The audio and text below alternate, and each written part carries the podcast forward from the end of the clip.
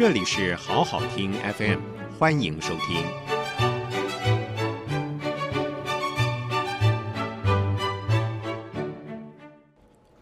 中部山区情杀案。台湾中部山区的一个夜晚，两对种植果树的邻居夫妇，在葡萄收成之后，要慰劳自己，就在自家庭院准备了几道山珍野味，其中有一道菜是炒山猪肉。这是主人东雄下午才打到的一头山猪，在餐桌上伴着他们最常饮用的米酒，因为这季的收成，小小的要庆祝一下。在山里生长的人，每天看到的都是蓝天白云跟壮阔的高山，个性上总是豪迈爽朗。再加上这两家合作种植生产的葡萄，这一季收成也不错。所以呢，这顿饭有酒有肉，还有珍贵的友情，吃起来就特别有滋味。时间在欢乐的气氛中似乎跑得特别快。这晚月光下的小聚，就在谈笑声、歌声、划拳声中，慢慢的要结束了。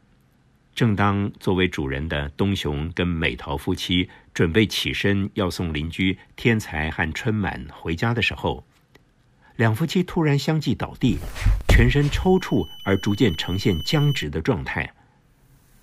在一片惊讶声中、慌乱当中，东雄和美桃夫妻的家人赶快叫幺幺九，把两人紧急送医急救。就在几分钟后，就住在隔壁的天才和春满夫妻，也是在一进家门，也突然抽搐倒地，在意识微弱中被家人紧急送医急救。这两对夫妻分别被送到不同的医院抢救，但是，在午夜前，因为抢救无效，先后的过世了。一场收成庆功小聚，竟然演变成四条人命的事件。消息传开之后，在小小的淳朴村落中引起极大的震撼。议论中有难过不舍，也有猜测怀疑。但是没有人能够说出个道理出来。事出突然，也存在太多的疑点。地区的警方开始介入调查，而检察官也带着法医进行验尸查证的工作。山区小村落晴空万里，空气也清新的，让人忍不住要多吸几口。但是因为这一夜之间四个人疑似中毒身亡的命案。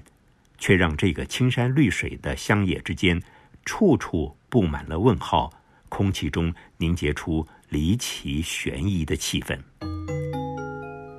这一年，阿扁在选战中击败对手，刚刚就任台湾首度政党轮替的总统大卫，社会呈现着一片看着这个三级贫户出身的新总统到底要摆出什么样新局面的这种氛围。但是山区小村落。每个人心头都锁着的这个心事，似乎和整个台湾社会隔了好远好远。村子面积不大，人口数不多，牵挂连结之下，大家不是近亲就是至交好友。因为小村落的淳朴和这两对夫妻生活作息单纯的情况来研判，检警。暂时把结仇结怨以及钱财利益纠纷等等引发的杀机因素放在一旁，先顺着饮酒过量、食物中毒等方向来侦查。案发十九天之后，经由法务部法医研究所，还有当时的卫生署疾病管制局、食品药物管理局检验，提出的检体化验报告。初步判定是误食肉毒杆菌污染的食物致命，而在三个星期之后，确定版的建设报告书出炉，也维持相同的见解。检警双方在这个阶段几乎要宣布破案，以安定小村落里面浮动的人心。但是地方上的传说不断，不相信这个科学验证出来的食物中毒的判定。因为有人对这两对夫妻中的其中一对，他们过往的处事行径提出了质疑，怀疑案情绝不单纯。就在某一天，一个新的线索送进分局刑事小队长张文明的手中。张文明的表妹在一家医院当护理师。事件当晚，隔壁邻居的天才被送进这家医院急救的时候，表妹当时就参与了抢救的行列。他印象很深刻。天才在意识模糊之间对身边的家人说：“我刚刚喝的酒味道怪怪的。”表妹把这个讯息告诉专案小组成员之一的表哥张文明。在这个山区小村落土生土长的张文明，仔仔细细思考这句话，越想越不对。他除了跟刑事组长回报之外，自己也开始进行暗地查访。釜底抽薪，就是从两对夫妻的身世背景跟交往的关系查起。张文明顺着味道怪怪的这个酒这条路径查起，原先警方在东雄家查扣的四瓶酒瓶，也就是那晚聚会没有喝完的酒跟空瓶子，经过查验，确实是米酒，没有任何问题。张文明想，会不会是天才喝多了胡说，或者是意识模糊之间乱讲一通？不过。当地人平日喝酒喝多了，会说味道怪怪的，这是直觉判断，应该有几分可信度。那么，这四瓶酒都没有问题啊，也都化验过呀，确实都是台湾米酒呀。难道？难道？难道还有？隔一天，张文明跟组长一起找到承办检察官温志成，跟温检察官讨论。并且请了一张搜索票，再度前往东雄和美桃的家中调查。刑事组怕人手不足，还调请管区派出所支援人力。温检察官也亲自在现场坐镇。东雄美桃的家房子不大，但是东西堆得相当凌乱。十个上下的人手翻查了一天，而且大热天里，房里也没有冷气，所有人都是浑身臭汗。似乎也都没有看到什么有力的新证物。张文明有些累了，也有点气馁，也对同事和检察官有点不好意思。天色快黑了，温检察官起身准备跟大家说收队，改天再查。他走过厨房连接饭厅的小廊道之间，突然被地上的一个凸起的东西绊了一下。低头一看，是两只米酒瓶。他把大家叫过来，仔细看看这个两个酒瓶。看着看着，大伙儿都有点兴奋了，因为虽然瓶身的外表有厚厚一层灰，但是瓶内几乎是干净的，而且还有些液体。温检察官要鉴识人员把这两只酒瓶收好，带回化验，进一步清查。两天后，鉴定报告出来，瓶内液体确实是米酒，但是酒内含有一种叫做二氯乙醇的化学药剂成分。这二氯乙醇是做什么用的呢？土生土长的张文明很清楚，葡萄农常常在每一季葡萄藤树要发芽之前加入了这种药剂，作为催促发芽的农药，所以也称为催芽剂。但是这种是有毒物质，不能饮用。一般农友们都很清楚，所以在使用时都很小心，绝对避免进入口鼻。这下子对案情有些厘清，但似乎也更模糊了。厘清的是，这农药确实是被人为加工装进米酒里面的，而且还装了两瓶。温检察官。再把前一次四个人的验尸报告调出来重新看过，发现他们血液、胆汁以及胃里的内容物都验出微量的催芽剂，也就是二氯乙醇有成分。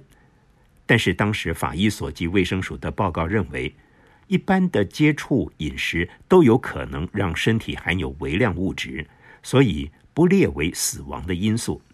不过让案情更模糊的是，是谁装的？为什么？这不可能是开玩笑的恶作剧，因为种葡萄的人都知道这是含毒农药。那么这是一件杀人事件喽。谁会下这个毒手呢？温检察官知道侦查方向要转向了，很明显的，这不是食物中毒事件，是一起他杀案件了。张文明这个小队投入侦办，在仔细查访之后，发现女主人美桃前几年跟同居人阿德分手之后，在很短的时间之内就跟旧情人东雄往来，并且结婚。阿德当时因为在南部找到一份工作，美桃没有跟去，而回到东雄的身边。对于这个转变，据阿德的朋友转述，阿德曾经非常伤心难过，对美桃和东雄十分的不满。案发前几个月，阿德结束南部的工作，回到村里来。据打听来的消息，美桃有的时候跟东雄吵架争执之后，还是会去找阿德诉苦。故事发展到这个阶段，温检察官凭着多年办案经验，做了大胆假设：阿德应该跟这起毒酒害人的事件有关。当然，张文明的这个小队同仁责无旁贷的，一定要继续追查下去。就在检警逐步缩小清查范围，把焦点放在阿德这个人身上时，阿德突然失踪了。在这个同时，警方也从一家农药行老板那里打听出，不种葡萄的阿德曾经在案发前一段时间买过一瓶催芽剂。这瓶催芽剂的成分跟检警查出的空米酒瓶里面的完全一样。这下，谁是毒酒案的下毒者，似乎已经呼之欲出了。几天后，阿德的行踪在中部另外一个山区被发现。警方很快的把他逮捕到案，在检察官指挥侦讯之下，阿德坦承毒米酒是他交给美桃的。让警方吃惊的是，催芽剂的用法是美桃在几年前教给他的。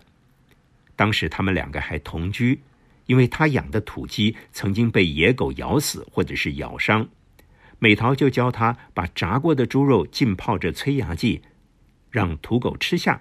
土狗就会中毒死亡。几天前，美桃又因为跟东雄吵架之后来找他，还带着几瓶米酒来喝。阿德偷偷的把没有喝完的两瓶酒各倒了十 CC 的催芽剂进入米酒之内，因为同样是透明无色，所以这两瓶酒跟其他米酒完全一样，看不出有任何不一样的地方。阿德说他会这样做。就是对美桃琵琶别抱，心中有恨；对东雄横刀夺爱，愤恨难消。警方在深入查证，原来两对夫妻庆祝收成的小聚会，美桃把没有喝完的两瓶含毒的米酒当炒菜料理酒用了大半。至于另外那四瓶酒，就在晚餐的时候，四个人一起都喝光了。阿德被移送法办。被检察官起诉求刑，最重死刑。经过三年的审理过程，从地方法院到高等法院，最后以无期徒刑定谳。法庭没有判死刑的理由是阿德坦诚犯性，并非泯灭天良。他目前还在监狱服刑中。整个事件似乎已经尘不飞土不扬，一切落定了。事后诸葛有几个假设。可能整个情势会改观。如果法医所和卫生署的鉴定鉴定出来，不只是误食肉毒杆菌污染的食物，而是二氯乙醇中毒，检警会更早的往他杀方向侦办。如果美桃不再跟东雄的争执之后，带着米酒去找阿德诉苦，阿德可能没有那个机会下毒。如果美桃没有移情别恋，这样说也许不公平，情感的事外人无从论断。真正不该的是阿德不该下毒害人，夺走四条人命。时间过去整整二十年，案发地点的村落依旧淳朴，但是这个惊世骇俗的情杀事件还是被当作茶余饭后的话题。特别是在每当媒体出现所谓恐怖情人或者情杀案件之后。阿德的毒酒夺四命的故事还是会被一再提起。最近的话题是发生在南部，一名六十五岁的女子和七十五岁的有妇之夫交往。二零一九年七月，女方怀疑男友要弃她而去，在郊外用麻绳把男友勒死。案子移送法办之后，六十五岁的女凶手在今年五月，也就是二零二零年的五月。被地方法院以杀人罪行判处有期徒刑十三年。故事讲到这里了，这是一件真实的事件。